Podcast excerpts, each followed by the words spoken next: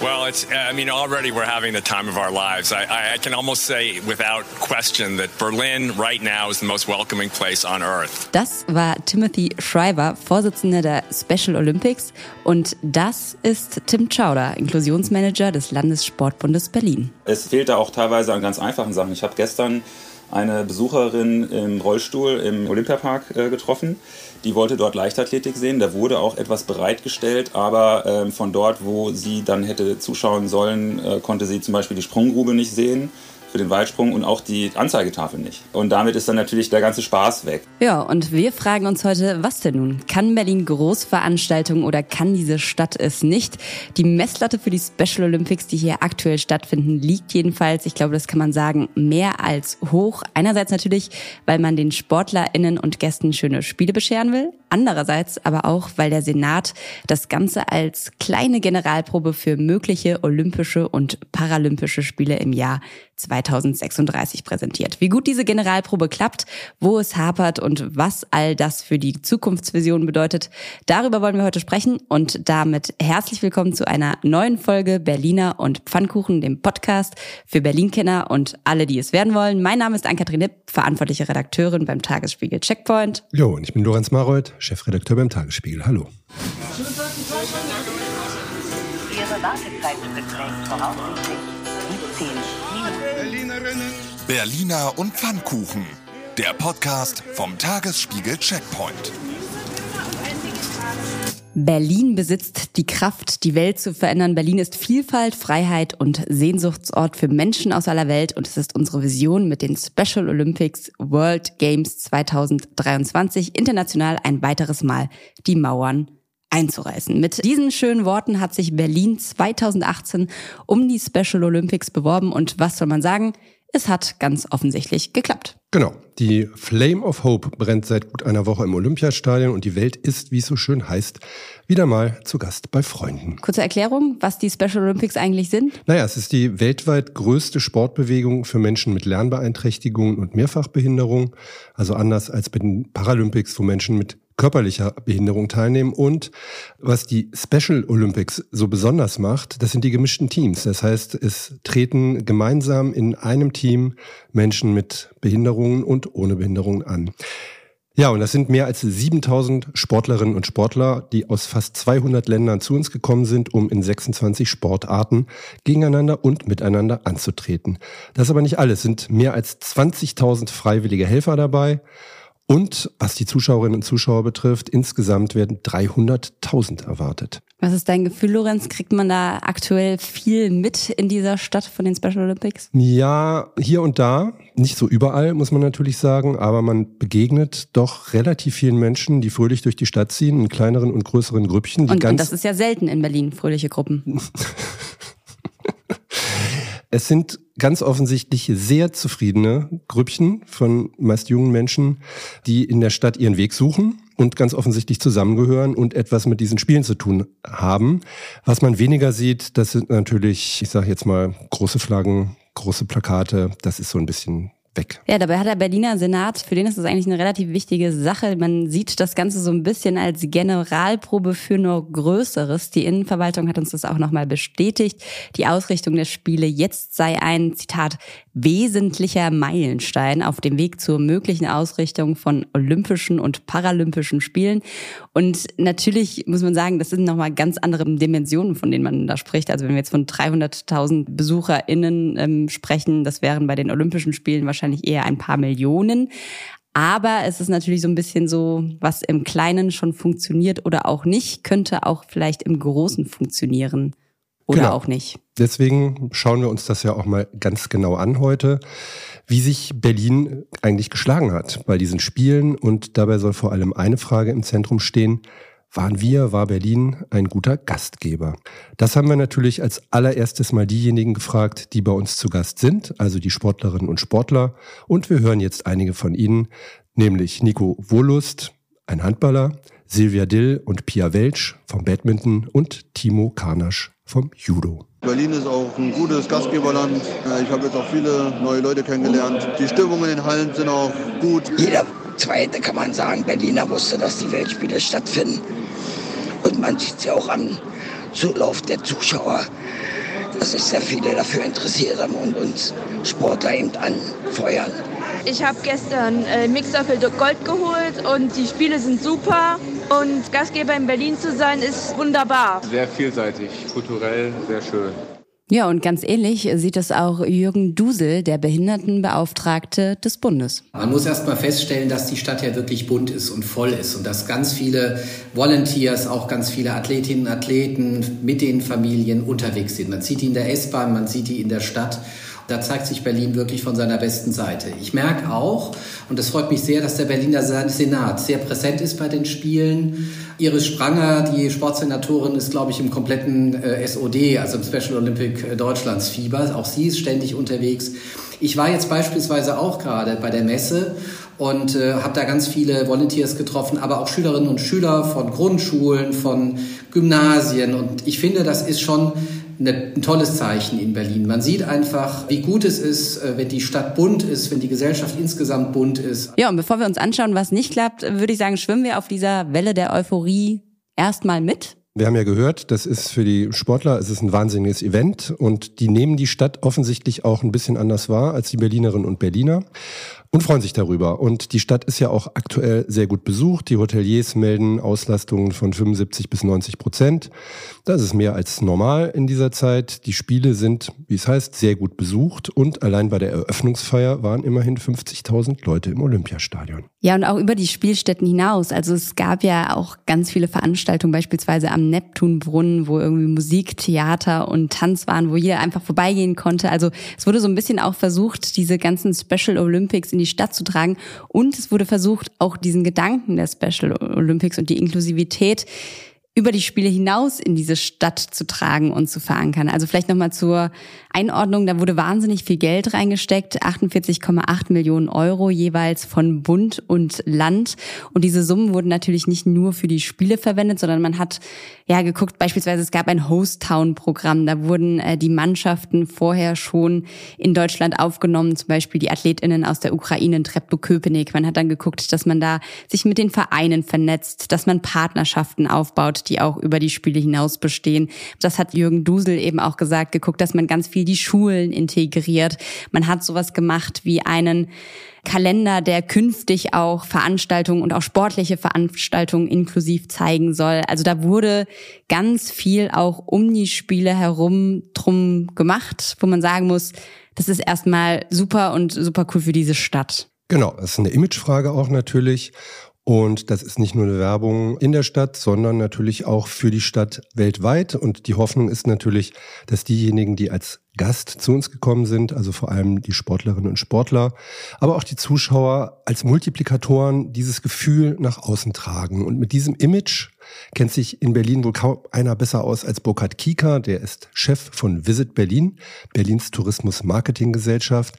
Und dem ist es natürlich ein Anliegen, dass das hier alles super läuft und Berlin ein guter Gastgeber ist. Ich erhoffe mir, dass, dass Berlin als das wahrgenommen ist, was wir auch sind, nämlich als inklusive Stadt mit großem Herzen, das gerne die, die Welt zu Gast hat. Und auf die Frage, ob das klappt und Berlin sich als guter Gastgeber zeigt, sagt Burkhard Kieker. Ich glaube, wenn man sich anschaut, wie unsere Gäste darauf reagieren, machen wir das ziemlich gut und sehr herzlich. Und äh, wenn man sieht, wie die Presse darauf reagiert, gerade kam auf NBC in den USA ein Beitrag über diese Special Olympics und da wurde gesagt, Berlin ist im Moment der gastfreundlichste Ort auf dieser Welt. Also scheinen wir nicht äh, alles falsch zu machen. Das haben wir natürlich gleich mal überprüft, aber diesen Beitrag gibt es wirklich. Gesprochen hat darin der Vorsitzende der Special Olympics, Timothy Shriver. Well, it's, I mean, already we're having the time of our lives. I, I can almost say without question that Berlin right now is the most welcoming place on earth. Der meist willkommen heißende Platz Ort auf der Welt. der Welt. Ja, es ist ja oft so, dass die Binnenwahrnehmung und die Außenwahrnehmung auseinanderfällt, was Berlin betrifft. Liegt vielleicht auch daran, dass die Menschen, die zu Gast kommen, halt auch relativ schnell wieder weg sind und die ganzen Beschwernisse, mit denen wir uns herumschlagen, gar nicht haben. Aber tatsächlich ist es so, die Leute kommen gerne nach Berlin. Das ist jedenfalls der ganz klare Eindruck. Wobei man sagen muss, so ein bisschen müssen Sie oder mussten Sie sich tatsächlich in dieser Woche schon mit dem Berliner, ich nenne es mal Alltagsproblem, die wir so kennen, rumschlagen, was natürlich auf das Bild des Gastgebers oder der Gastgeberstadt so einen kleinen Schatten wirft. Und darüber wollen wir an der Stelle einfach mal sprechen.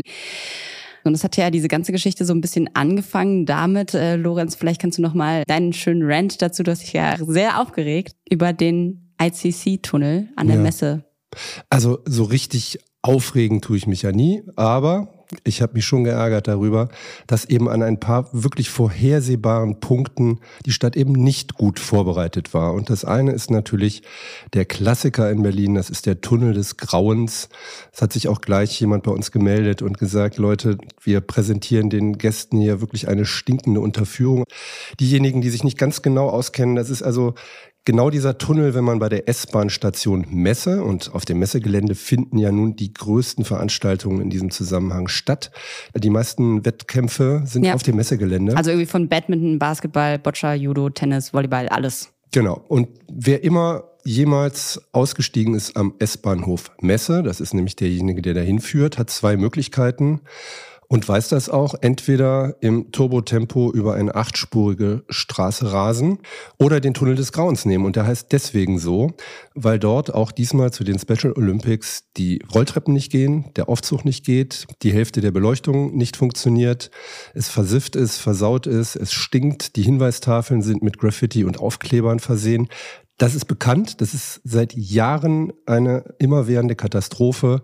Es passiert nur nichts. Und nicht mal jetzt zu diesem Event war das Land, war die Stadt in der Lage, das aufzuhübschen. Ja, und ich meine ganz ehrlich, Berlin hat sich 2018 für die Special Olympics beworben. Sie haben 2018 den Zuschlag bekommen und wissen wahrscheinlich auch seitdem, dass die Messe als Standort eine relativ große Rolle spielen wird. Insofern, man hätte wirklich, wirklich ausreichend Zeit gehabt, das vorzubereiten. Aber das Ding ist auch so ein bisschen, wäre es nur der Tunnel, dann könnte man sich jetzt irgendwie darüber aufregen, dass diese Empfangshalle der Welt quasi irgendwie stinkt.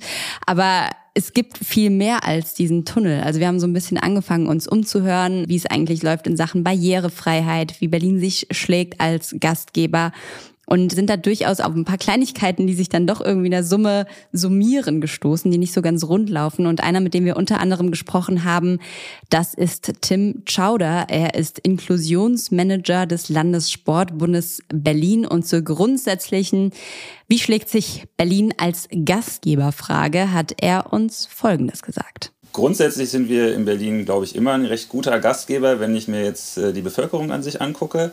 Wenn wir jetzt das Thema Inklusion, Barrierefreiheit hernehmen, dann ist es durchmischt, würde ich sagen. Ja, das ist natürlich, sage ich mal, bei äh, Spielen, die sich auf Menschen mit Lernbeeinträchtigung und ähm, Mehrfachbehinderung konzentrieren, schwierig, wenn da die Barrierefreiheit nicht gegeben ist. Oder das Thema Inklusion. Äh, kommen wir gleich nochmal näher zu, zur Frage, ob sich Berlin ausreichend vorbereitet hat. Also ob der Senat alles getan hat, was er hätte tun können. Sagt er Folgendes. Ich würde sagen, Nein, wir haben zwar eine Menge Leute und ich möchte da jetzt auch wirklich niemanden angreifen und es gibt auch Leute im Senat, die wirklich dafür ackern und kämpfen, dass es Barrierefreiheit gibt, dass die hergestellt wird. Aus dem organisierten Sport tun wir das alle seit Jahren und weisen darauf hin, wie wichtig das ist. Aber in meinen Augen hätten diese Special Olympics World Games deutlich mehr bewirken müssen in puncto Barrierefreiheit in den Sportstätten, aber auch in der Wegeführung. Das kann keiner zaubern, wie Kai Wegner mal so schön sagt. Aber in fünf Jahren hätte man doch das ein oder andere auch ohne Zauber hinbekommen können, wenn sich mal jemand wirklich drum gekümmert hätte. Die Geschichten, die uns Chowder erzählt hat, die sind schon einigermaßen absurd und wir hören uns an dieser Stelle nochmal drei davon an. Es fehlte auch teilweise an ganz einfachen Sachen. Ich habe gestern eine Besucherin im Rollstuhl im Olympiapark äh, getroffen. Die wollte dort Leichtathletik sehen. Da wurde auch etwas bereitgestellt, aber äh, von dort, wo sie dann hätte zuschauen sollen, äh, konnte sie zum Beispiel die Sprunggrube nicht sehen für den Weitsprung und auch die Anzeigetafel nicht. Und damit ist dann natürlich der ganze Spaß weg. Ja, was auch wieder gestreikt hat, waren die Öffis. Also auch da waren die Athletinnen und Athleten nicht von ausgenommen. Das werden Sie vielleicht mitbekommen haben, dass äh, wir Zugausfälle hatten auf der Stadtbahn und ein Kollege von mir, der musste dann ähm, in der S-Bahn aussteigen, S-Bahnhof Charlottenburg und mit ihm zusammen etwa 400 bis 500 Athletinnen, Athleten, äh, Akkreditierte der World Games, die dann da standen, nichts wussten. Es gab keine Ersatzbusse. Es gab keine wirklich sinnvollen Ansagen. Teilweise sind dann auch Teams zu spät zu den Wettkämpfen gekommen. Das ist kein Einzelfall. Die Anreise bzw. die Fahrten zu den Sportstätten, das war schon zu Beginn der Wettbewerbe eine Herausforderung. Es gab überfüllte Bahnen, es gab Zugausfälle, teilweise funktionierten die Aufzüge an den Bahnhöfen nicht. Die Rollifahrer mussten teilweise drei bis vier Stunden Fahrten auf sich nehmen oder kamen überhaupt nicht in die Bahn rein. Und es gibt noch eine dritte Geschichte, die uns Tim Schauder, der Inklusionsbeauftragte des Landessportbundes, erzählt hat. Und die kommt hier. Ich kann Ihnen sagen, dass es in vielen der Sportstätten, die wir jetzt hier haben, in Leichtathletik, im Kanu, Tennis, da gibt es unheimlich viele Barrieren. Da wurde das dann jetzt versucht, äh, so gut es geht, teilweise eher kosmetisch so zu beheben, dass das jetzt hier gut stattfinden kann. Aber wirklich nachhaltig ist das eigentlich alles nicht.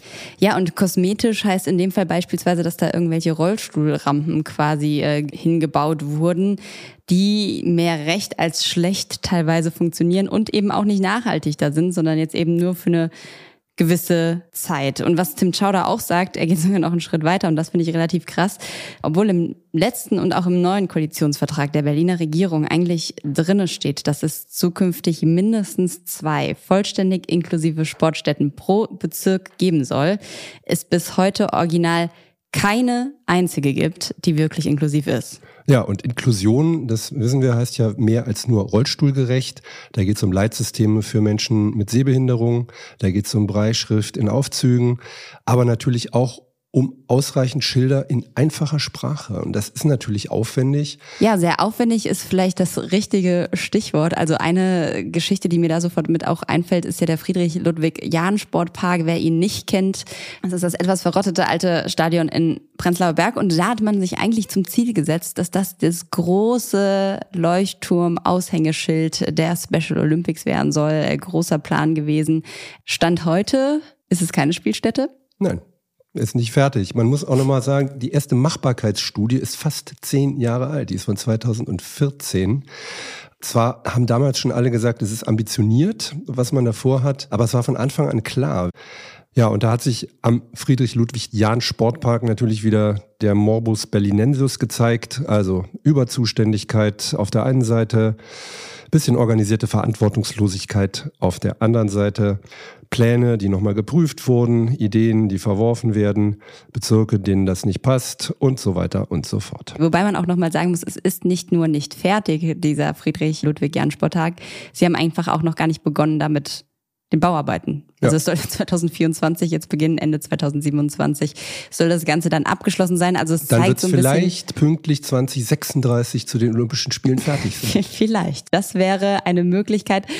Und vielleicht ist das auch die richtige Überleitung, jetzt einmal drüber zu sprechen, was bedeuten denn diese ganzen kleinen Debakel auch vielleicht für eine Frage nach einer Bewerbung für Olympia. Man munkelt zumindest hinter vorgehaltener Hand so ein bisschen, das Ganze, das wäre doch bei Olympia nicht passiert, diese, diese ganzen Chaos-Geschichten.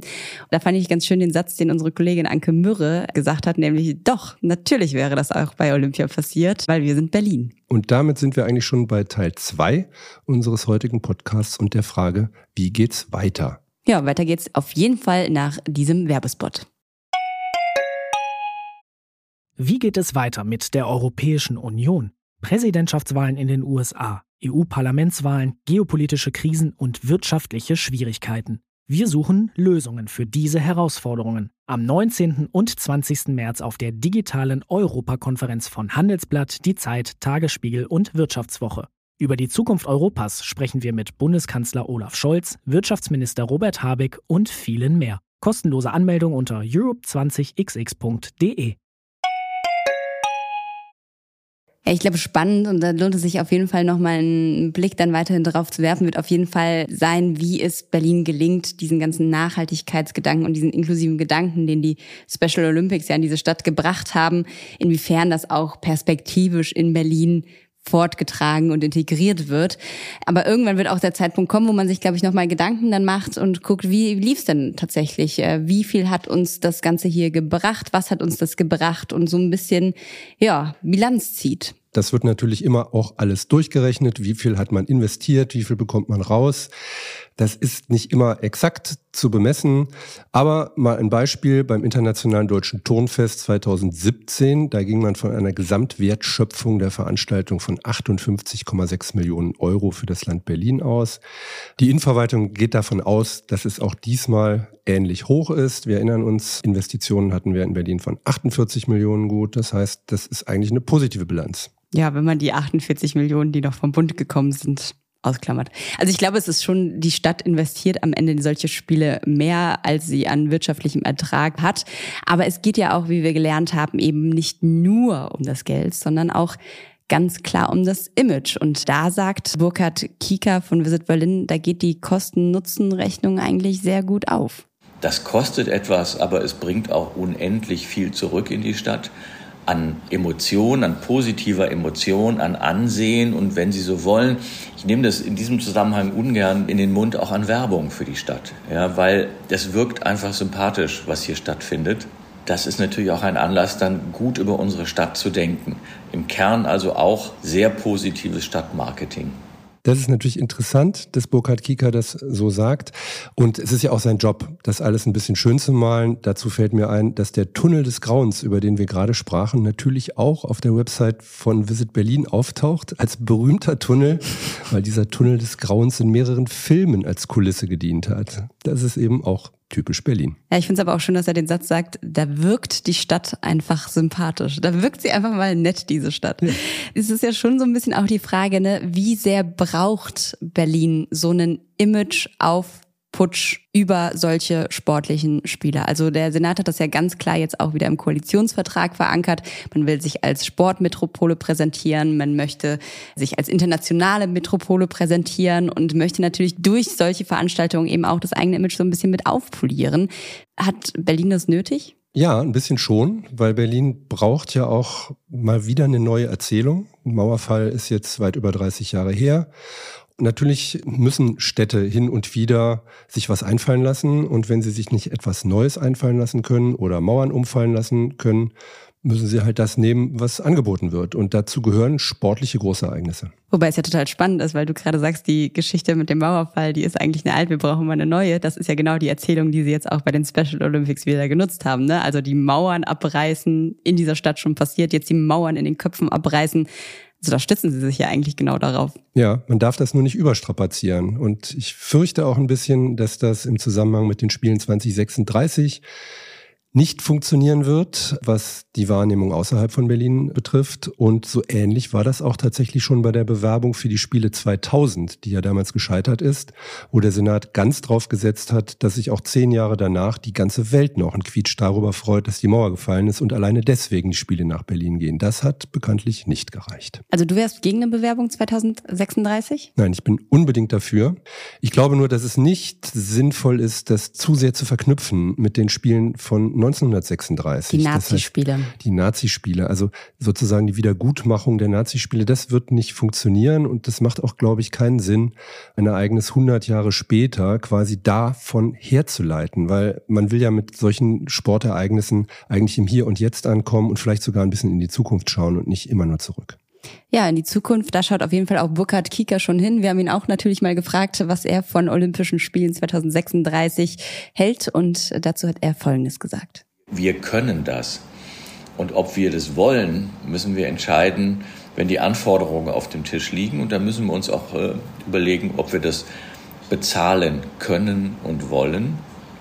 Fest steht, dass Olympische Spiele immer Städten, die sie veranstalten, einen großen positiven Schub gegeben haben.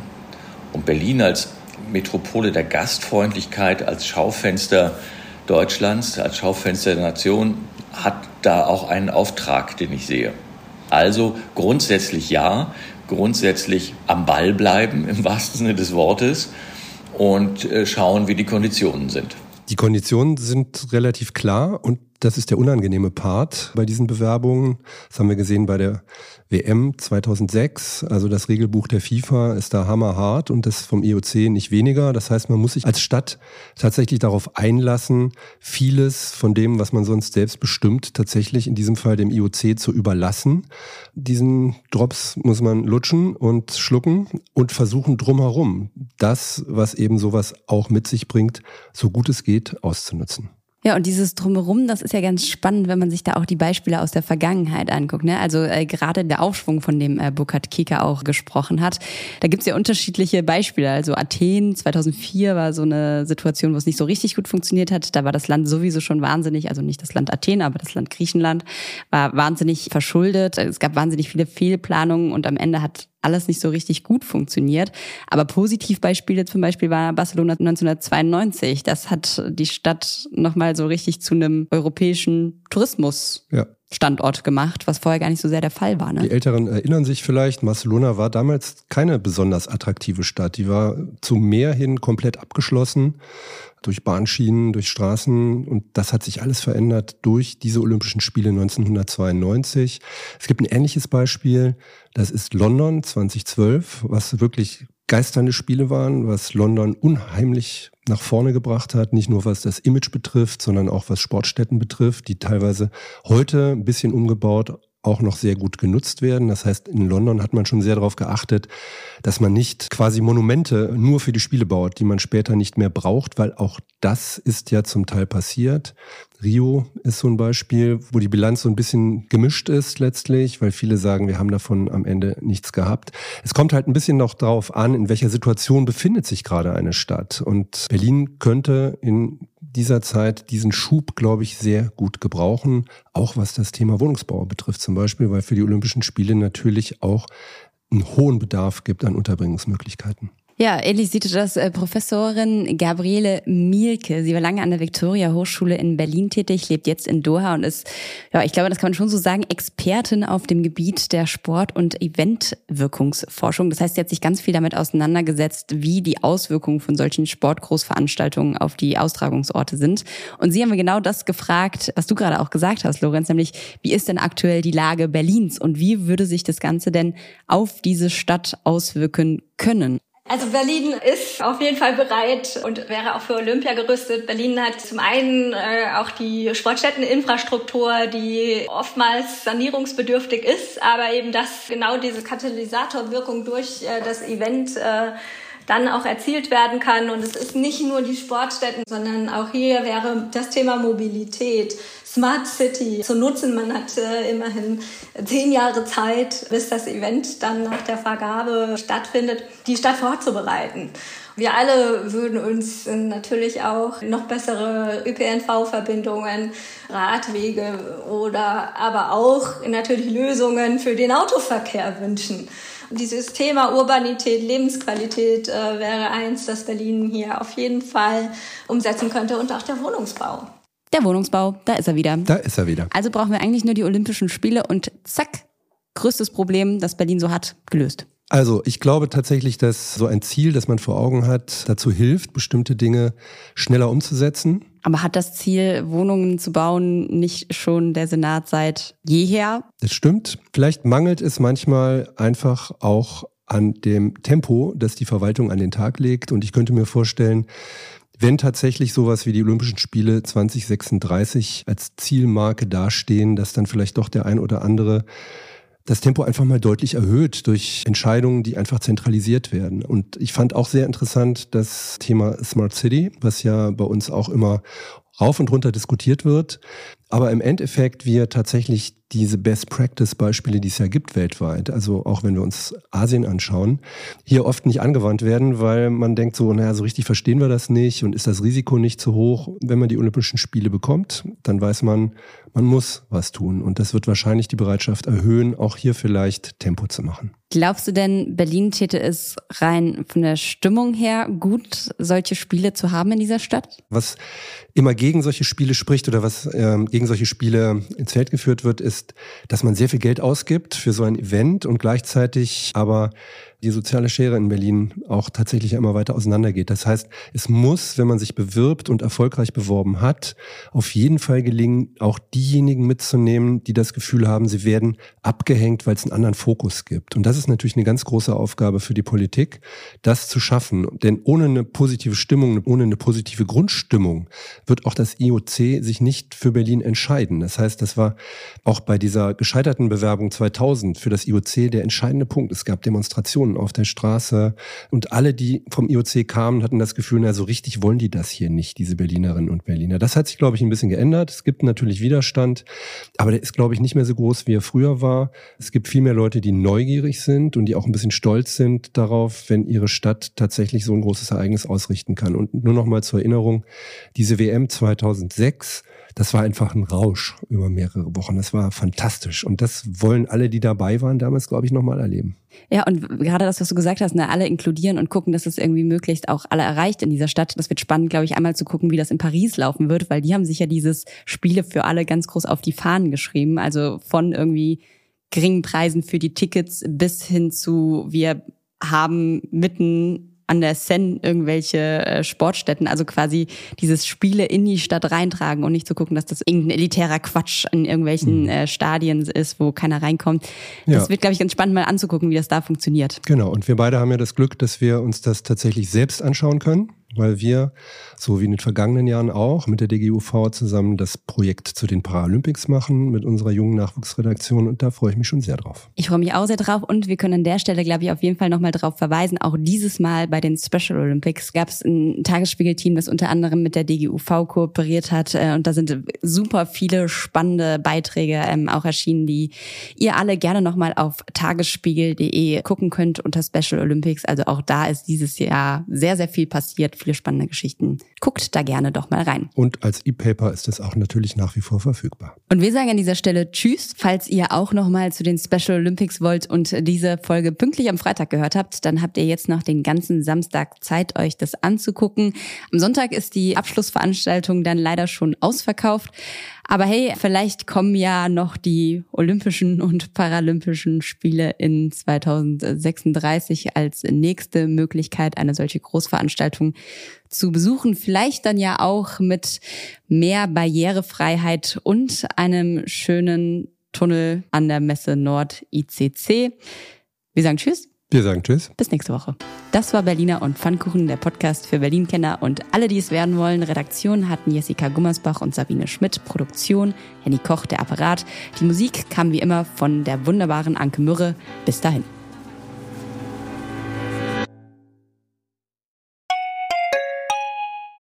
Wie geht es weiter mit der Europäischen Union? Präsidentschaftswahlen in den USA, EU-Parlamentswahlen, geopolitische Krisen und wirtschaftliche Schwierigkeiten. Wir suchen Lösungen für diese Herausforderungen. Am 19. und 20. März auf der digitalen Europakonferenz von Handelsblatt, Die Zeit, Tagesspiegel und Wirtschaftswoche.